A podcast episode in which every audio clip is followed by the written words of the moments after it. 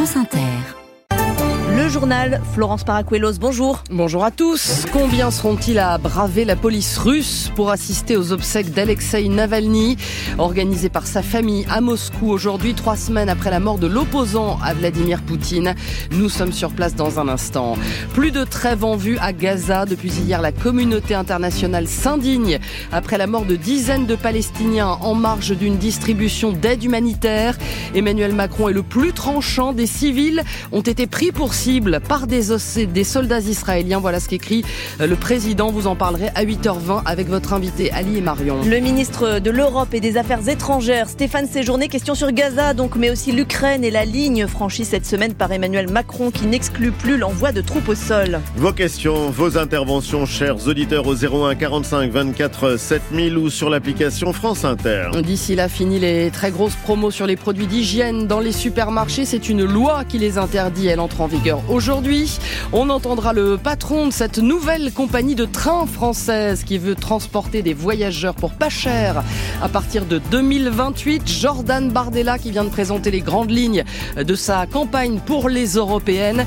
Et puis Liam Gallagher, le chanteur d'Oasis, qui vient de pondre un disque avec son idole John Squire, le guitariste du groupe Stone Roses. Le corps d'Alexei Navalny dans son cercueil ouvert, exposé selon le rite orthodoxe dans une église de Moscou. Rendez-vous à 14h locale pour un dernier hommage à l'opposant de Vladimir Poutine, empoisonné, emprisonné puis mort il y a trois semaines dans une colonie pénitentiaire héritée du Goulag. Ses proches appellent les moscovites à venir assister aux obsèques. Ils n'ont pas réussi à obtenir de salle pour accueillir le public. Alors qui osera apporter son soutien? Alors que des centaines de Russes ont été arrêtés dans les rassemblements qui ont suivi la mort de Navalny à Moscou. Sylvain Tronchet. Hier encore, l'équipe d'Alexei Navalny disait avoir toutes les peines du monde à trouver un corbillard pour transférer le corps de l'opposant vers l'église. Toutes les entreprises de pompes funèbres contactées refusaient de le transporter. Nul ne sait vraiment dans quelles conditions vont se dérouler les obsèques aujourd'hui, mais Taïsia, une jeune moscovite, est bien décidée à s'y rendre. Bien sûr, je voudrais exprimer mes condoléances à la famille. Et je pense aussi qu'une telle manifestation est très importante. Elle montre à l'autre partie de la société que nous existons. Cela montre en fait combien il y a de personnes qui pensent la même chose et qui ne sont pas encore complètement terrorisées. La grande inconnue reste l'attitude qu'auront les forces de police à l'égard de ceux qui viendront aujourd'hui dans le quartier de Marino, au sud de Moscou. Une incertitude qui fait hésiter certains, comme Daria. Nous savons que la police est déjà sur place. Qu'en tout état de cause, il peut y avoir des provocations et que des personnes seront arrêtées. J'ai encore des doutes et il est probable qu'à l'heure actuelle, je ne sois pas moralement prête à participer à une telle cérémonie. Lors des hommages spontanés au moment de la mort d'Alexei Navalny, plus de 400 personnes avaient été interpellées. Moscou, Sylvain Tranchet, France Inter. À Gaza, on enterre ses morts dans les 24 heures qui suivent le décès comme dans tous les pays musulmans. Il serait 110 à avoir été tués hier matin dans le nord de l'enclave autour d'un convoi d'aide humanitaire, chiffre donné par le Hamas qui accuse l'armée israélienne. Elle répond bousculade et quelques tirs limités. L'émotion de la communauté internationale s'est largement exprimée depuis hier. Et parmi les Occidentaux, c'est donc Emmanuel Macron qui est le plus catégorique. Indigné, a-t-il écrit tard dans la nuit, face aux images qui nous parviennent de Gaza où des civils ont été pris pour cible par des soldats israéliens. Fin de citation. Bonjour Thibault Lefebvre. Euh, bonjour Florence, bonjour à tous. Vous êtes notre correspondant à Jérusalem. On rappelle qu'il est toujours aussi difficile de documenter ce qui se passe à Gaza. Emmanuel Macron parle d'images. Quelles sont celles qui circulent, euh, Thibault, et qui pourraient nous renseigner sur les événements d'hier? Eh bien, il y a Florence, ses premières images tournées la nuit, tournées au milieu de la foule, peu avant 5 heures du matin, 1 minute 51 secondes de vidéo sombre diffusée sur Al Jazeera, où l'on voit des silhouettes debout sur ce qu'on devine être la benne d'un camion. Au sol, des hommes portent sur le dos des sacs d'aide humanitaire. On entend des rafales de tir, mais il est impossible d'en déterminer la provenance. Quelques heures plus tard, il fait jour sur une autre vidéo, elle aussi diffusée sur la chaîne qatarienne, une femme pleure, elle crie, elle se prend la tête entre les mains, elle cherche le corps d'un proche mort ou blessé disposé dans la remorque d'un camion avec d'autres victimes. Mais là encore, il est difficile d'être aussi catégorique que le président de la République. Ces victimes ont-elles été visées par l'armée israélienne ou par d'autres hommes armés? Ont-elles été piétinées ou écrasées par les camions comme l'affirme l'État hébreu? C'est version contre version. Israël concède avoir procédé à des tirs de sommation de chars et d'armes automatiques. Le Hamas, comme le président de l'autorité palestinienne, Mahmoud Abbas, parle de massacre et accuse l'État hébreu d'avoir délibérément ciblé une foule affamée. Thibault Lefebvre en direct de Jérusalem. Dans ces conditions, les espoirs de trêve d'ici lundi ne sont plus d'actualité. Ça n'arrivera probablement pas, dit Joe Biden, qu'il avait espéré. Une centrale hydroélectrique en plein désert. France Inter vous révèle ce matin le projet d'EDF dans la future mégapole de Neom en Arabie Saoudite, contesté au sein même de l'entreprise. On l'a entendu dans le journal de 7 heures. L'enquête fouillée de Géraldine Allo est à lire sur franceinter.fr et à écouter demain dans Secret d'Info, le magazine de la cellule investigation de Radio France. 8h06 en pleine période d'inflation, voilà une mesure qui n'est pas faite pour protéger le pouvoir d'achat. Voté l'an dernier contre l'avis du gouvernement, la fin des super promos sur les produits non alimentaires, elle entre en vigueur aujourd'hui. L'argument, c'est la protection de l'emploi. Fabien Cazot, difficile à avaler pour les consommateurs. Interdiction pour les grandes surfaces à partir d'aujourd'hui d'appliquer des rabais supérieurs à 34% sur les produits droguerie, parfumerie, hygiène, des couches au shampoing en passant par les rasoirs et autres produits de maquillage.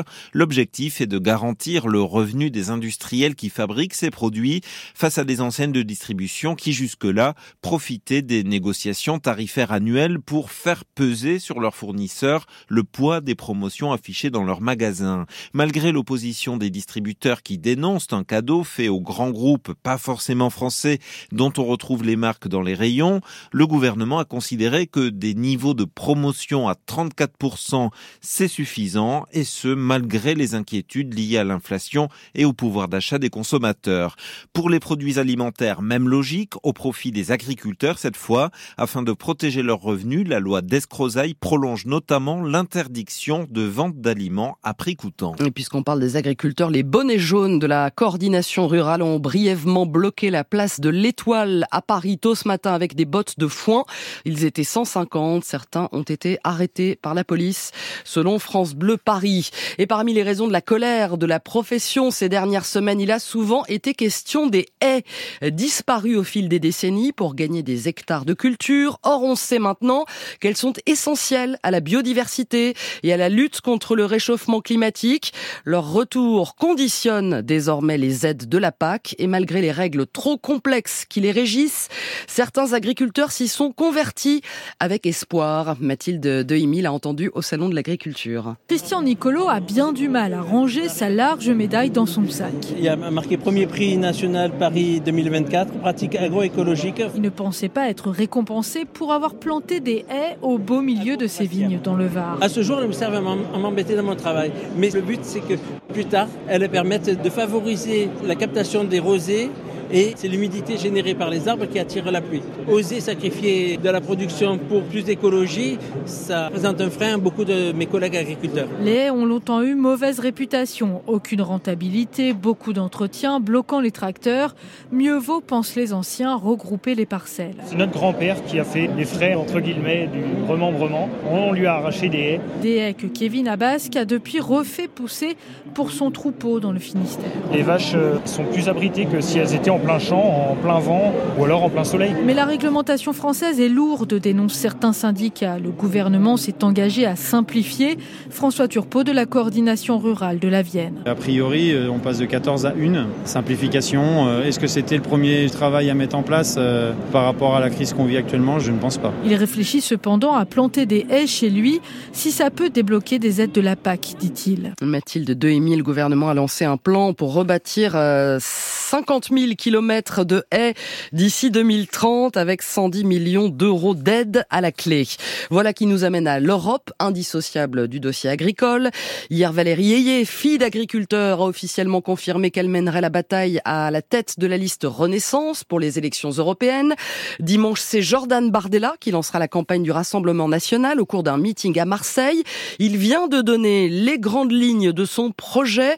Euh, Manon Derdevet, euh, ça tient en une formule, la stratégie tricolore. Tricolore, non pas comme le drapeau français, mais comme un feu de circulation. Vert, orange et rouge. Vert pour ce que le RN ne touchera pas en Europe, pour ce qui marche, d'après Jordan Bardella.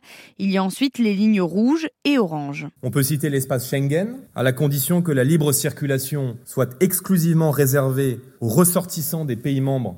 Enfin, les dossiers rouges, qui sont pour nous ce qui touche aux intérêts vitaux de la nation et dont nous ne tolérons ni le partage ni l'ingérence. La gestion de l'immigration à l'intérieur même de nos États, par exemple. Jordan Bardella entend redéfinir les bases d'un nouveau traité pour aboutir à ce qu'il appelle une alliance européenne des nations. L'objectif, c'est aussi de rassurer, pas question de quitter l'Union européenne, martèle le candidat. Qu'on ne se méprenne pas, nous ne sommes pas pour le Frexit, ni public, ni caché. Précisément parce qu'on ne quitte pas la table du jeu quand on est en train de gagner la partie. Notre volonté, vous l'avez compris, c'est euh, de tout changer sans rien détruire. Et de ces lignes rouges et de cette stratégie tricolore, nous entendons poser les bases, évidemment, d'une réécriture des traités actuels. Une stratégie que Jordan Bardella promet d'affiner et d'expliquer au fil de sa campagne. Pour convaincre, il prévoit une dizaine de meetings avant le scrutin européen. Manon Derdevet. Deux à quatre mois de stock pour les médicaments indispensables. L'Assemblée adopte à l'unanimité une proposition de loi socialiste pour renforcer les obligations des laboratoires pharmaceutiques face à des pénuries qui ont été, qui ont été multipliées par 10 en 10 ans. Euh, au chapitre santé, toujours, c'est un petit geste qui peut vous sauver la vie. Le dépistage du cancer colorectal mis en avant à l'aube de ce mois de mobilisation contre la maladie. Une campagne est lancée. Vous allez donc en entendre parler, mais c'est pour la bonne cause. Victor Delande, si les Français de 50 à 74 ans se testaient tous les deux ans, on ne compterait pas 17 000 morts de ce cancer chaque année. C'est un geste simple qui peut sauver des vies. Le professeur Norbert Ifra, président de l'Institut national du cancer, explique comment réaliser ce dépistage. Vous recevez un kit qui contient un système euh, souple dans lequel vous pouvez récupérer vos selles avec un tube dans lequel il y a un coton-tige. Vous mettez ce coton-tige au contact des selles, vous le remettez dans le tube en verre et vous le mettez à la poste et le test est fait. Et vous recevez vos résultats évidemment quelques jours plus tard. Là où la plupart des pays européens comptent 60 65% de dépistage chez les plus de 50 ans, la France plafonne à 34%. Ce geste de prévention permet pourtant de détecter des lésions précancéreuses avant qu'elles n'évoluent en cancer ou de repérer ce cancer à un stade précoce pour mieux le guérir. C'est le deuxième euh, cancer le plus tueur et c'est certainement aujourd'hui celui dont on pourrait quasiment faire disparaître la mortalité. Mais même lorsqu'on sait un cancer et qu'il est repéré grâce à ce dépistage, le geste diagnostique va permettre de l'enlever et pratiquement de le guérir toujours. Si le taux de participation à ce dépistage atteignait l'objectif de 65%, 5700 cancers colorectaux et 6600 décès pourraient ainsi être évités chaque année. Victor Dolande, et puis voilà une épidémie qui ne cesse de progresser, c'est l'obésité qui touche désormais plus d'un milliard de personnes dans le monde, selon une étude parue dans la revue de Lancet. Depuis 1990, le taux d'obésité a doublé chez les adultes et quadruplé chez les enfants et les adolescents. Les zones Caraïbes, Moyen-Orient et Afrique du Nord sont désormais plus touchées que l'Europe en proportion. Kevin Speed, retenez ce nom, c'est une start-up française, comme son nom ne l'indique pas, donc, qui se lance dans le train. Version low cost, l'entreprise a commandé 20 TGV à Alstom. Elle vient de signer un accord avec la SNCF pour faire rouler ses propres trains entre Paris, Lille, Lyon et Strasbourg à partir de 2028.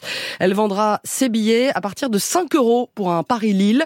À ce prix-là, il va falloir charger les trains, comme l'explique Laurent Fourtune, le PDG de Kevin Speed. C'est un train qui a deux portes par voiture, une à la montée, une à la descente donc beaucoup plus de portes que les TGV que vous connaissez, et donc qui permettent d'avoir des échanges beaucoup plus rapides euh, de montée et descente des voyageurs. C'est un TGV à, motorisation répartie, donc qui est meilleur à l'accélération au freinage que ceux qui existent. Pour être rentable, hein, euh, il faut que nos trains roulent toute la journée, du matin au soir, et qu'on vende des billets jusqu'à 10 fois par jour sur la même place. Et donc on a prévu que nos trains se retournent plus rapidement puisqu'ils ont plus de portes quand ils arrivent à Lille ou qu'ils arrivent à Paris pour qu'ils repartent tout de suite. On a prévu un train qui est très dense avec des places un peu plus serrées que ce qu'il y a aujourd'hui. Ça ressemblera plutôt à un TER ou un RER si vous voulez, la qualité des places. Donc, euh, bah, du coup, comme il y a plus de place dans le train, bah, chacun paye moins cher. On aura euh, un petit bagage gratuit dans le rack à bagages au-dessus de sa tête, et si on a un gros bagage, il faudra acheter la place à côté de soi. Voilà la rentabilité selon Laurent Fortune, PDG de Kevin Speed, euh, joint par France Bleu Picardie. Pas de miracle en Coupe de France pour le petit club du Puy en National 2, battu 3-1 par son adversaire de Ligue 1. Le Stade Rennais rejoint donc Lyon et Valenciennes en demi-finale. Enfin, c'est l'histoire d'un fan qui fait un album avec son idole. Liam Gallagher, le chanteur d'Oasis. C'est lui le fan, avec John Squire, le guitariste du groupe Stone Roses. Mathieu Culeron les a rencontrés tous les deux à Paris.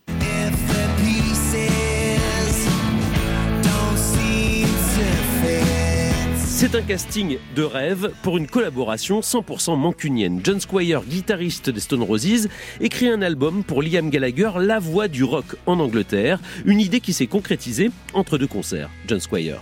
Je me souviens que Liam m'a dit Est-ce que tu veux qu'on écrive des chansons ensemble Et j'ai dit oui, bien sûr, et c'était parti. Quand il me l'a dit, j'ai tout de suite pris ça très au sérieux.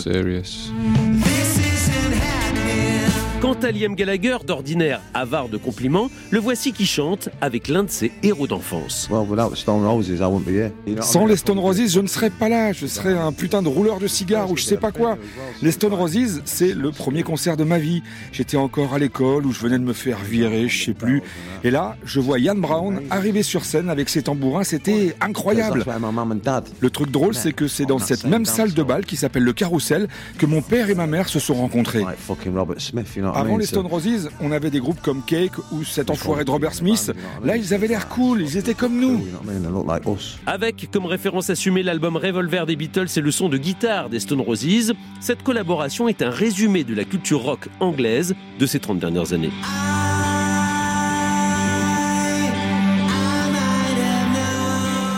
Pour le titre de l'album, ils ne se sont pas franchement foulés. Ça s'appelle Liam Gallagher, John Squire. Voilà, tout simplement. Bravo à eux.